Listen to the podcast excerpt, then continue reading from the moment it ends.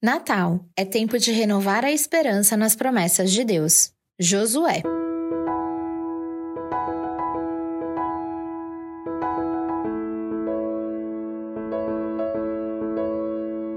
A vida de Josué dá sequência à história do povo de Israel. Ele é o escolhido para suceder Moisés e levar o povo para a terra prometida. Essa foi a promessa de Deus para a vida dele. Durante a vida de Moisés, Josué foi seu ajudante e teve a oportunidade de aprender com o seu exemplo. Sabemos também que ele foi um dos doze a espiar a terra de Canaã e que apenas dois deram testemunho de confiança no Senhor. Um deles, Josué. E Josué, filho de Num, e Caleb, filho de Jefoné, dentre os que espiaram a terra, rasgaram as suas vestes e falaram a toda a congregação dos filhos de Israel, dizendo: a terra pelo meio da qual passamos a espiar é terra muitíssimo boa. Se o Senhor se agradar de nós, então nos fará entrar nessa terra e dará a terra a nós, terra que mana leite e mel. Números 14, 7. Já mais velho, com a morte de seu mentor, ele assumiu o comando de Israel. Muitos foram os desafios de sua missão, mas Deus esteve ao seu lado para cumprir a promessa da terra prometida.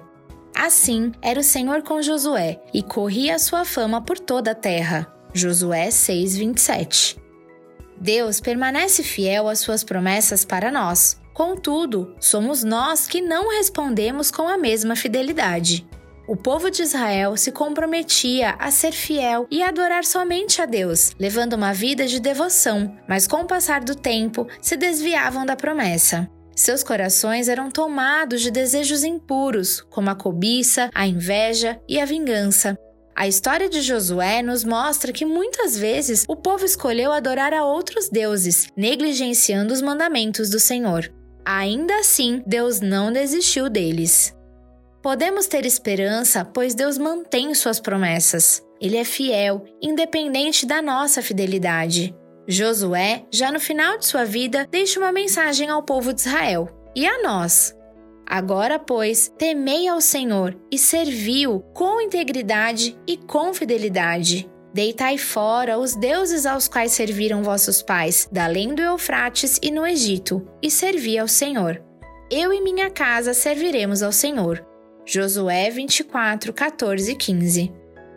Neste momento da história, o povo de Israel reconhece a soberania de Deus e todos os seus esforços para cumprir as promessas feitas a eles.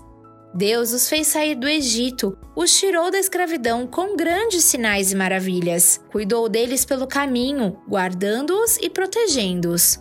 O Senhor expulsou diante deles todos os povos inimigos, dando-lhes a terra prometida como herança. E diante de suas transgressões, Deus teve misericórdia e renovou sua aliança com eles.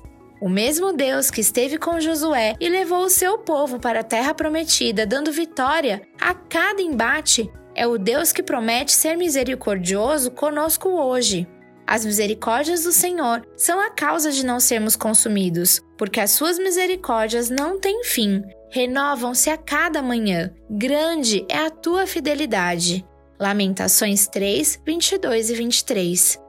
Neste Natal, arrependa-se, reconheça a soberania de Deus e tenha esperança em sua misericórdia.